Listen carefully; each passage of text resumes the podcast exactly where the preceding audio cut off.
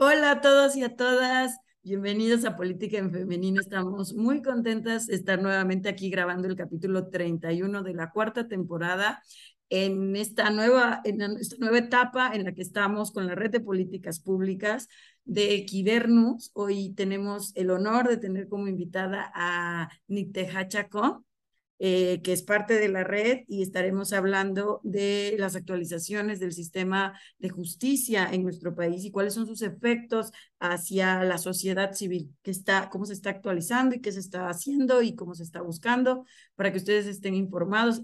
Nikki es una gran especialista en el tema. Creo que un proceso muy importante para nuestro país en materia de, de impartición de justicia es poner en el centro a las personas, tener una nueva perspectiva en la que los seres humanos estén por encima de todo el sistema, de todo lo que estamos viviendo, tomar en cuenta derechos humanos, la diversidad que existe en nuestro país, tomar en cuenta la perspectiva de género y bueno, muchísimos elementos que creo que hoy tendremos mucho más claros gracias a Nikki, este, que es una gran abogada. Ella es de Mérida, Yucatán, nos visita y bueno, también saludar a Nora, que ay, nos encanta que estés acá con nosotros, siempre se da tiempo porque ella está súper ocupada y me encanta. Vero, que es también parte de la red de políticas públicas y ahora ya forma parte de Casa en Política en Femenino. Y bueno, una servidora, Araceli Molina, bienvenidos sean todos.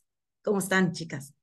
Muy bien, Ara, muchas gracias por la introducción. La verdad es que es un gustazo estar entre Pura Mujer Fregona por segunda ocasión a su programa. La verdad que me, me siento muy orgullosa de este proyecto que, como comentamos la vez pasada, eh, Cecilia Monzón dejó su sello en este proyecto y, y va a continuar por siempre en nuestros corazones en este y en todos los proyectos que hagamos. Y muchas gracias por la introducción. Efectivamente, yo soy abogada, eh, maestra en Derecho Procesal Civil, laboro en el Tribunal Superior de Justicia del Estado de Yucatán como secretaria de Estudio y Cuenta y soy docente en diversas universidades. Y una de mis pasiones es justamente poder inculcarles a mis alumnas y a mis alumnos este amor por eh, aplicar el derecho para solucionar las problemáticas sociales en nuestro país. Yo creo que esa es la clave hoy en día y lo que nos toca ahora a las abogadas y abogados eh, con formación de derechos humanos, eh, pues, compartir con la sociedad y poder aplicar justamente la justicia y darle a cada quien lo que le corresponde con base en sus derechos humanos que son fundamentales. Y déjame, déjenme contarles que a partir de la reforma en materia constitucional de derechos humanos en el 2011 en nuestro país, forma un parteaguas en la impartición de justicia. ¿Por qué?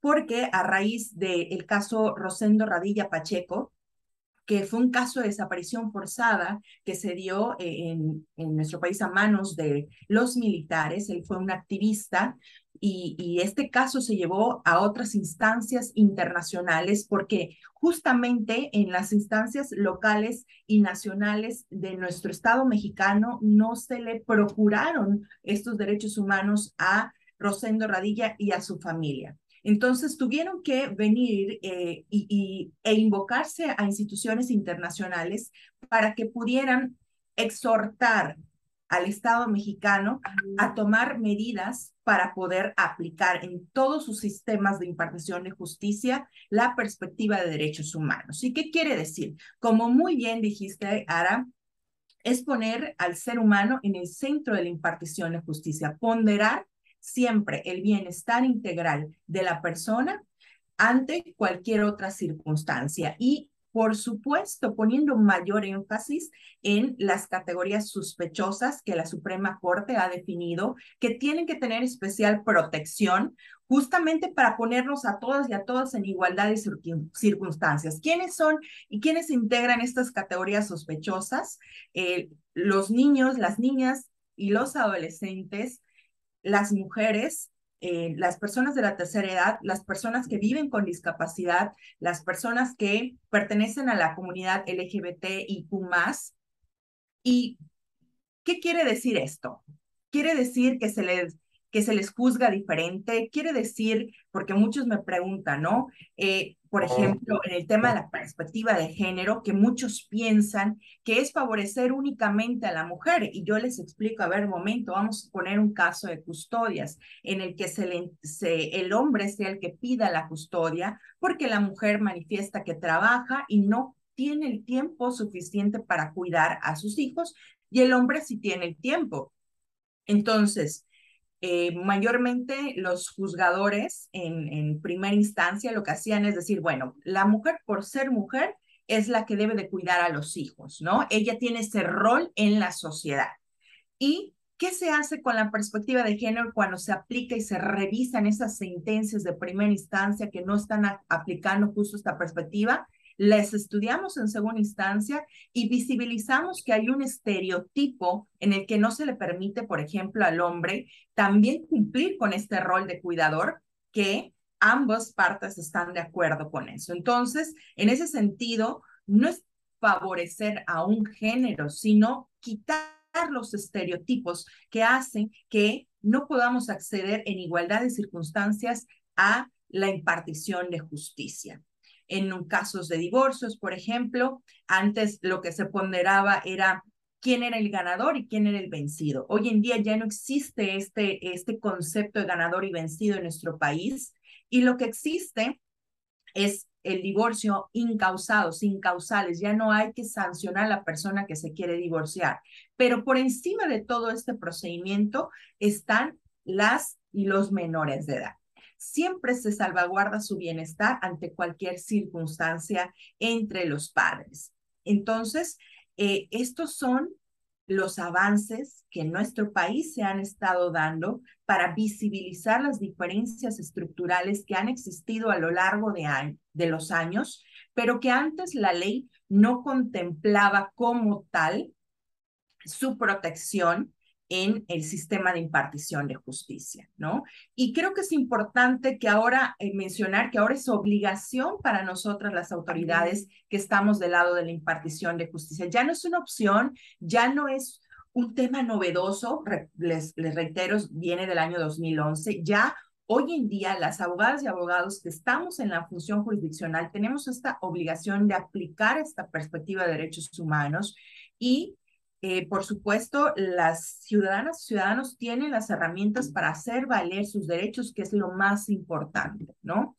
Em, vamos a platicar también más adelante y aprovechando que está la diputada Nora aquí, cómo también a través de la legislación se puede aplicar justamente esta perspectiva de derechos humanos. En Yucatán, como te, les comentaba a las tres, eh, con mis alumnas y alumnos hicimos el proyecto de visibilizar la violencia digital en, nuestro estado.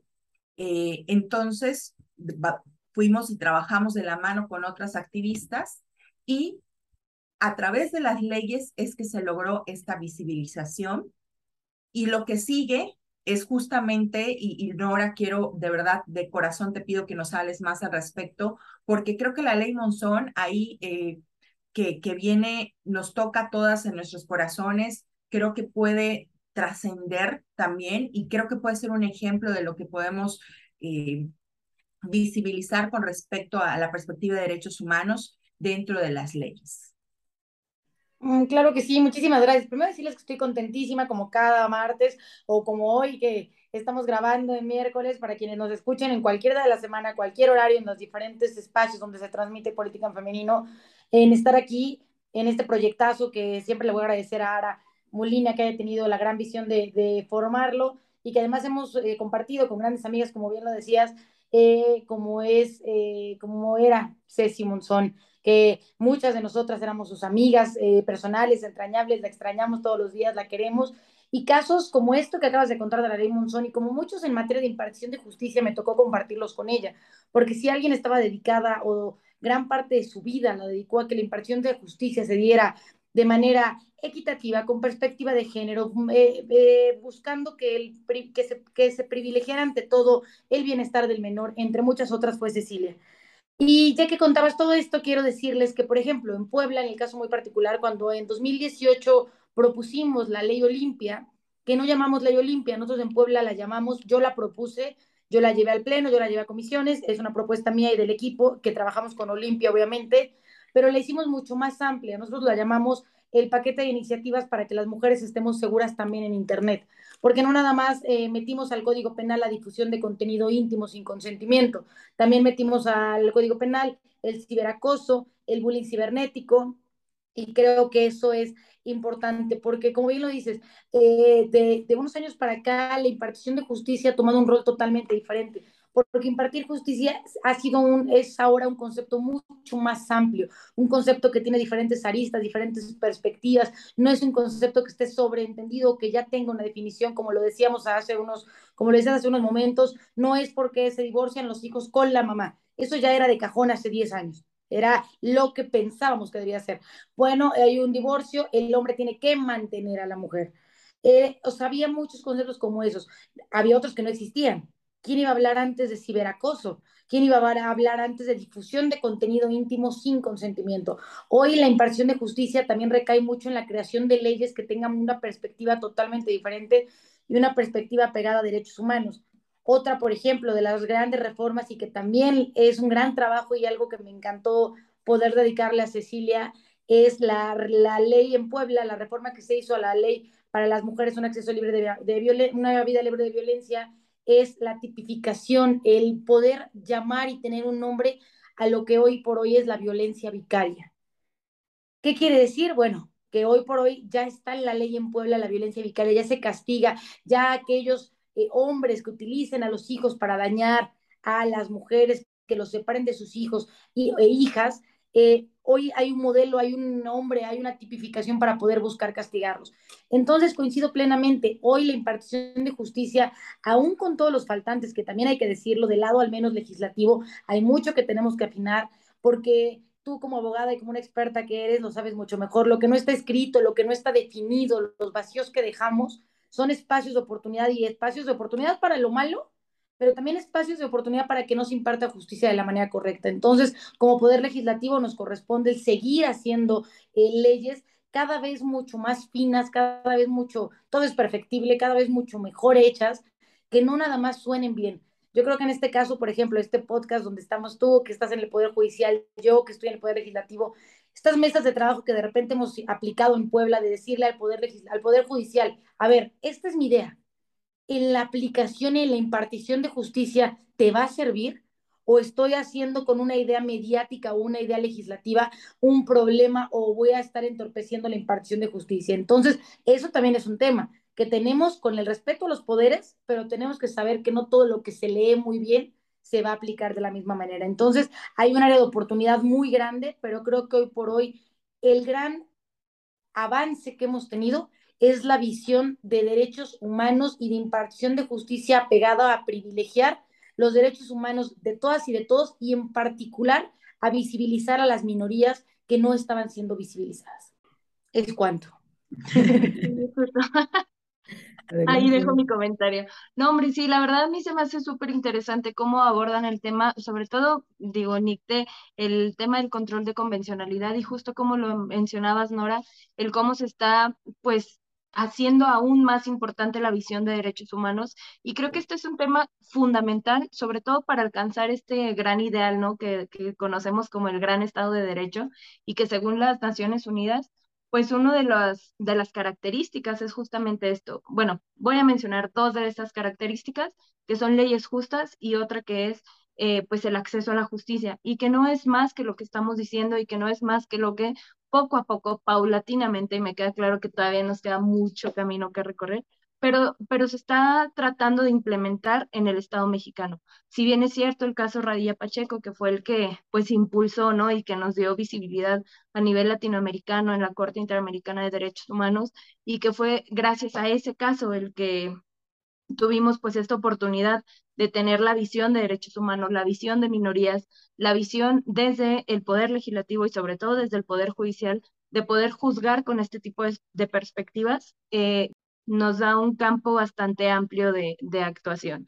Entonces, pues la verdad es que en respecto a la impartición de justicia en el Estado mexicano, eh, me queda claro, me queda claro que, todavía eh, tenemos por ahí tareas pendientes, pero sin duda alguna también hay que reconocer estos avances y que son justamente estos, los avances en materia de derechos humanos y sobre todo de perspectiva de género, que ustedes no están para saberlo ni nosotras para contarlo, pero por ahí estamos organizando un bonito proyecto entre el Poder Judicial del Estado de Yucatán y el Poder Judicial del Estado de Zacatecas. ¿Para qué? Para que justamente las personas encargadas de impartir justicia tengan la perspectiva de género como una herramienta fundamental al momento de dictar una sentencia. Entonces, creo que son estas pequeñas acciones, estos pequeños pasos que nos van a, llevar en un futuro, espero no tan lejano, a tener eh, pues herramientas mucho más tangibles y resultados mucho más visibles.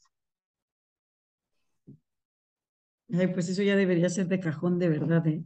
Yo ya he, hecho documentos, este, no sé, manuales, eh, 27 mil programas federales, estatales para bajar la perspectiva de género en todas partes, ¿eh? en la administración pública, en el poder eh, legislativo, en el poder judicial. O sea, de verdad debería ser algo de cajón, más allá de que, y, y también coincido con Nora cuando dice, las leyes más allá de ir por un tema de oportunidad política, de, ay, porque ahorita está sonadísimo el caso, saco una ley, pues deberían ser mucho más integrales. Yo la verdad no quiero hablar de manera directa de la ley Monzón porque hablaría un poco desde la rebusnancia, medio leí una leída, pero me pareció un poco eh, que el tema debe ampliarse, que el tema debe ser mucho más profundo, que el tema debe ir más allá del tema de oportunidad política, porque muchos lo ocupan de esa manera, ¿no? Entonces, estamos hablando de una situación que que a la final afecta pues a todo, a todo el sistema, ¿no? Porque te lleva, si ves aquí, ¿no? Hay personas que hemos estado en administración pública, que es un poder, este, Nora es una diputada, está en el poder legislativo, y Nite está en el poder judicial, entonces nos movemos en esas esferas y primeramente afecta a todo el sistema. Cuando tú tomas una decisión política, que no necesariamente, o, emites una ley que no necesariamente está mm, integrada de la forma, o sea, es integral y va, a, y va a llevar a la sociedad lo que decía Nora, oye, yo puedo dictar leyes, este, digo, a mí, yo, una de las cosas que hago en la consultoría es hacer puntos de acuerdo, iniciativas, y me salen, pero mira, le doy durísimo, no soy una gran asesora, pero eso no quiere decir que yo tenga la especialidad de NITE, o sea, no puede ser. ¿No? Una cosa, y sí creo que ahí eh, los temas de coordinación, a pesar de la autonomía, o sea, los temas de vinculación con entre el Poder Legislativo, el Poder Judicial y la misma administración pública, pues deben de establecerse esquemas, esquemas mucho más institucionalizados que el tema de el tema político, ¿no? De la negociación política que va, oye, ahorita suena, ahorita brilla, vamos a sacar la ley y vamos para allá, ¿no? Claro, y no por nada existe este, este concepto de vacíos legales, ¿no? O sea, que al momento de que ya estás impartiendo justicia, y aquí la única experta es Nicte en este tema, cuando ya estás impartiendo justicia, cuando necesitas poner en claro en un este, caso en específico, bajar esa ley o esa o cualquier otra ley, te quedas con muchas herramientas vagas, con, con todos los elementos sin fundamento, tal cual, porque pues las leyes tienen vacíos legales, porque nada más, digamos, mm, se fijan en lo somero, en lo general, y ya cuando lo aplicas a un caso con ciertas características que tiene cosas sí que se aplican y cosas que no se aplican dada esa ley, pues entonces te encuentras con un problemón.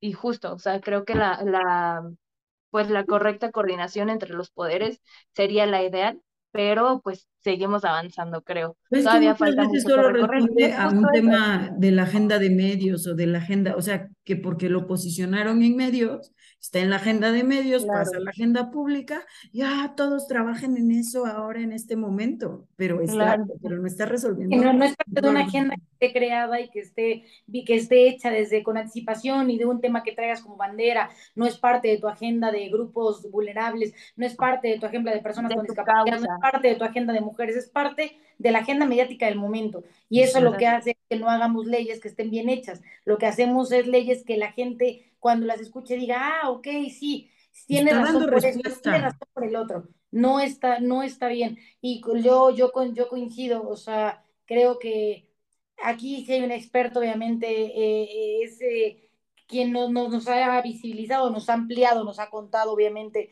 de todo esto, que es Nicte, y hay que seguir, para empezar debería yo aparecer, ah, porque ya me desaparezco de este podcast, soy como un fantasma, ando, ando fantasmal.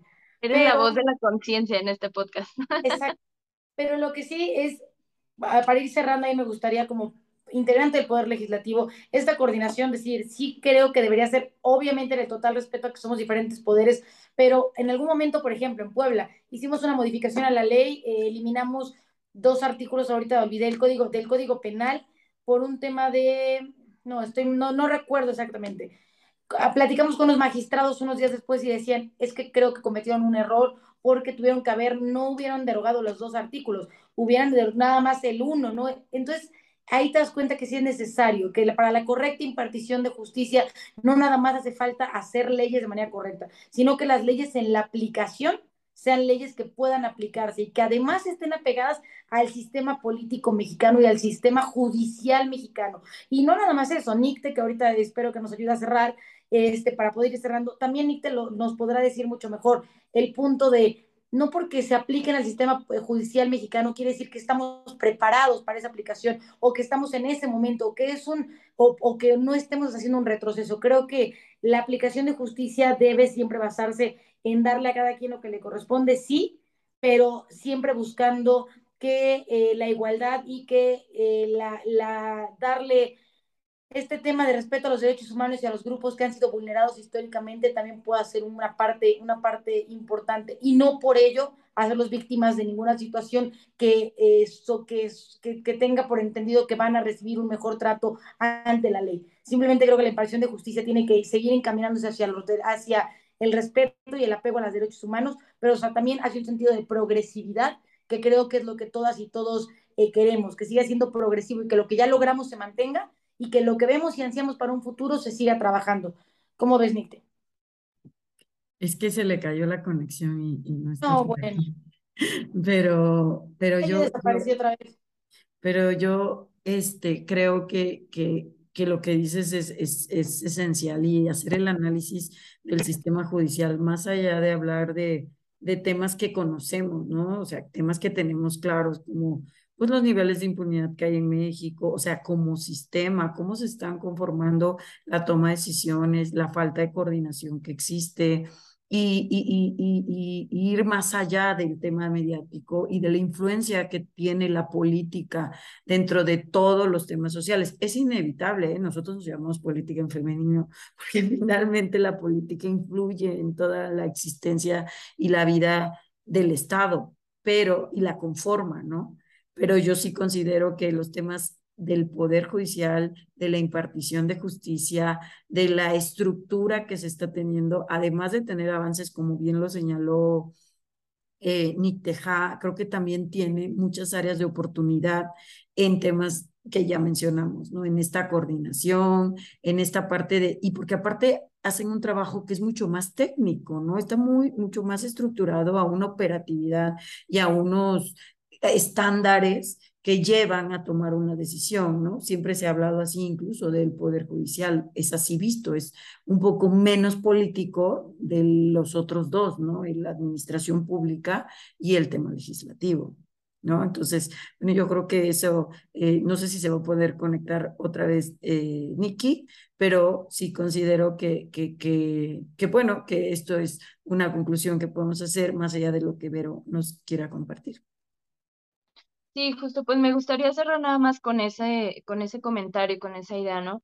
Creo que sí es importante reconocer la labor de, de los poderes judiciales, tanto a nivel federal como a nivel estatal, porque al final de cuentas ellos tienen herramientas que son las herramientas legislativas, eh, en el sentido, pues pensándolo como las leyes, pero que ellos realmente o ese poder no se encarga de hacer esas leyes. Entonces, lo único que les queda a ellos es seguir la ley y actuar en el margen de la ley. Claro que hay impunidad como hay en todos, claro que, que hay muchos faltantes, como lo decía hace rato, hay estos vacíos legales que al final de cuentas afectan esta labor judicial, pero que sin duda alguna, eh, pues también es, es, es, una manera de reconocer estas áreas de oportunidad, como bien lo dice Sara, y de saber qué es lo que debemos hacer y qué es lo que nos falta por avanzar. Entonces, eh, pues creo que sin duda la, la, impartición de justicia en México, lo dije hace ratito y lo sostengo, eh, le debe mucho al pueblo mexicano y últimamente más nos debe mucho a las mujeres.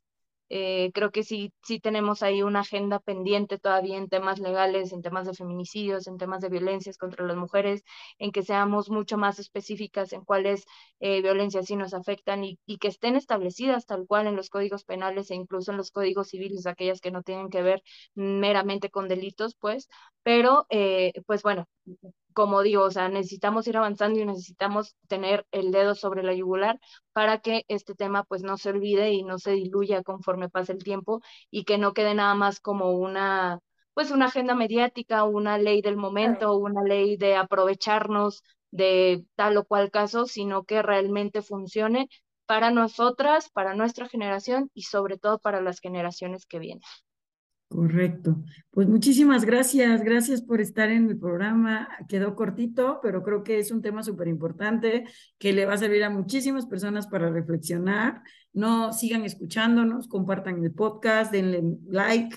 Estamos en Spotify y en Apple Podcast. Que, que propongan también temas para que podamos seguir platicando. y temas que pueden ser técnicos, como hoy, que es la impartición de justicia vista desde el Poder Judicial y del trabajo que hacemos lo legislativo, pero tal vez también temas como mucho más eh, like, por así decirlo, que tengan que ver con la impartición de justicia, pero tal vez mucho más enfocado a lo social para que lo puedan entender. Pero sí era importante darle un preámbulo técnico y tener un especialista para poder entender estas modificaciones de las que nos habló y estos cambios en el sistema y esta parte que del quehacer del día a día. Creo que fue un gran inicio para poder desarrollar temas ya mucho más del día a día en, en el tema de todo lo que tenga que ver con lo social. Y con la ahora vamos a poder cerrar con Nikki porque se pudo conectar. Qué bueno, Nikki, te agradezco. Y si quieres ya tus conclusiones, adelante.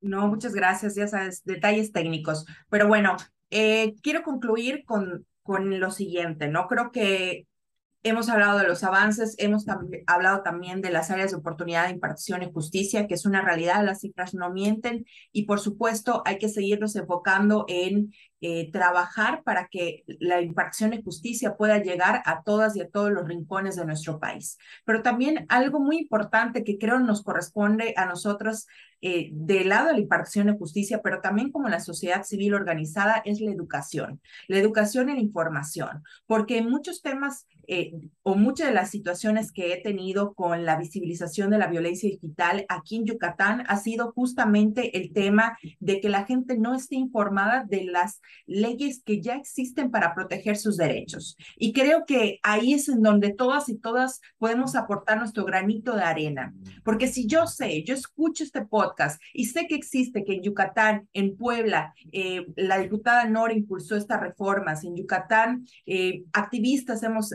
visibilizado este tema, creo que no es, es mi obligación como ciudadano ciudadano compartir la información y hacerla llegar a quien lo necesite. Si ya escuchamos que Hoy en día se ponderan los derechos de la niñez por encima de cualquier otra circunstancia, en cualquier procedimiento jurisdiccional. Creo que también es nuestra responsabilidad al escuchar a nuestra vecina, a nuestro amigo, a nuestra madre, eh, si al tener alguna situación con la justicia, compartirles que existen estos eh, esta perspectiva en derechos humanos hoy en día que se nos obliga a nosotros, repito nuevamente, a las autoridades a aplicar, Yo creo que ahí es en donde todas y todas podemos aportar para difundir lo que ya hoy en día se ha logrado gracias al esfuerzo de la sociedad civil en conjunto con las eh, instituciones gubernamentales que han abierto la puerta, que si bien, como comentó Nora, en un principio, eh, muchas veces por visibilización y por presión mediática, pero también es una realidad que esto ha ayudado a que esos grupos que, antes no eran escuchados, hoy en día ya sea una realidad, ya levanten la voz y que por supuesto sean protegidos en mayor énfasis sus necesidades. Entonces, yo eh, culmino con esto, ¿no? Es nuestra responsabilidad difundir lo que hoy en día hemos eh, compartido, Vero, Ara, y Nora y yo en, en, este, en este espacio. Y por supuesto, me pueden encontrar en redes sociales como el Tejacha con Romero y yo estoy encantada de seguirles compartiendo lo que estamos haciendo en el Poder Judicial y también, eh, por supuesto, lo que estamos trabajando, como dice Vero, ahí tenemos, eh, gracias a realmente su esfuerzo, su dedicación, su visión de, de la perspectiva de género en el Poder Judicial. Estamos trabajando en colaboración con el Poder Judicial del Estado de Yucatán, un seminario para impartir justicia con perspectiva de género. Y creo que estas acciones van, van fortaleciendo eh, esta manera de impartir justicia bajo estas perspectivas, ¿no? Entonces, pues bueno, quedo a sus órdenes. Pues muchas gracias a todas. Este, estuvo, eh, espero que les, que, les haya gustado y la gente que lo escuche, más allá de una plática, normalmente tenemos pláticas así más, pero esta plática que fue un poco más técnica, con términos eh, jurídicos, pues lo, lo importante es, es saber la importancia que tiene para sus vidas, ¿no? Yo creo que esto impacta la vida de la sociedad por completo, ¿no? Entonces eso, y de los grupos más vulnerables. Entonces, mil gracias, mil gracias, Vero, Niki, Nora, siempre es un placer estar con ustedes. Este, nos vemos pronto. Tengan un buen día. Adiós, ya nos vemos. la próxima. Bye, bye. Bye.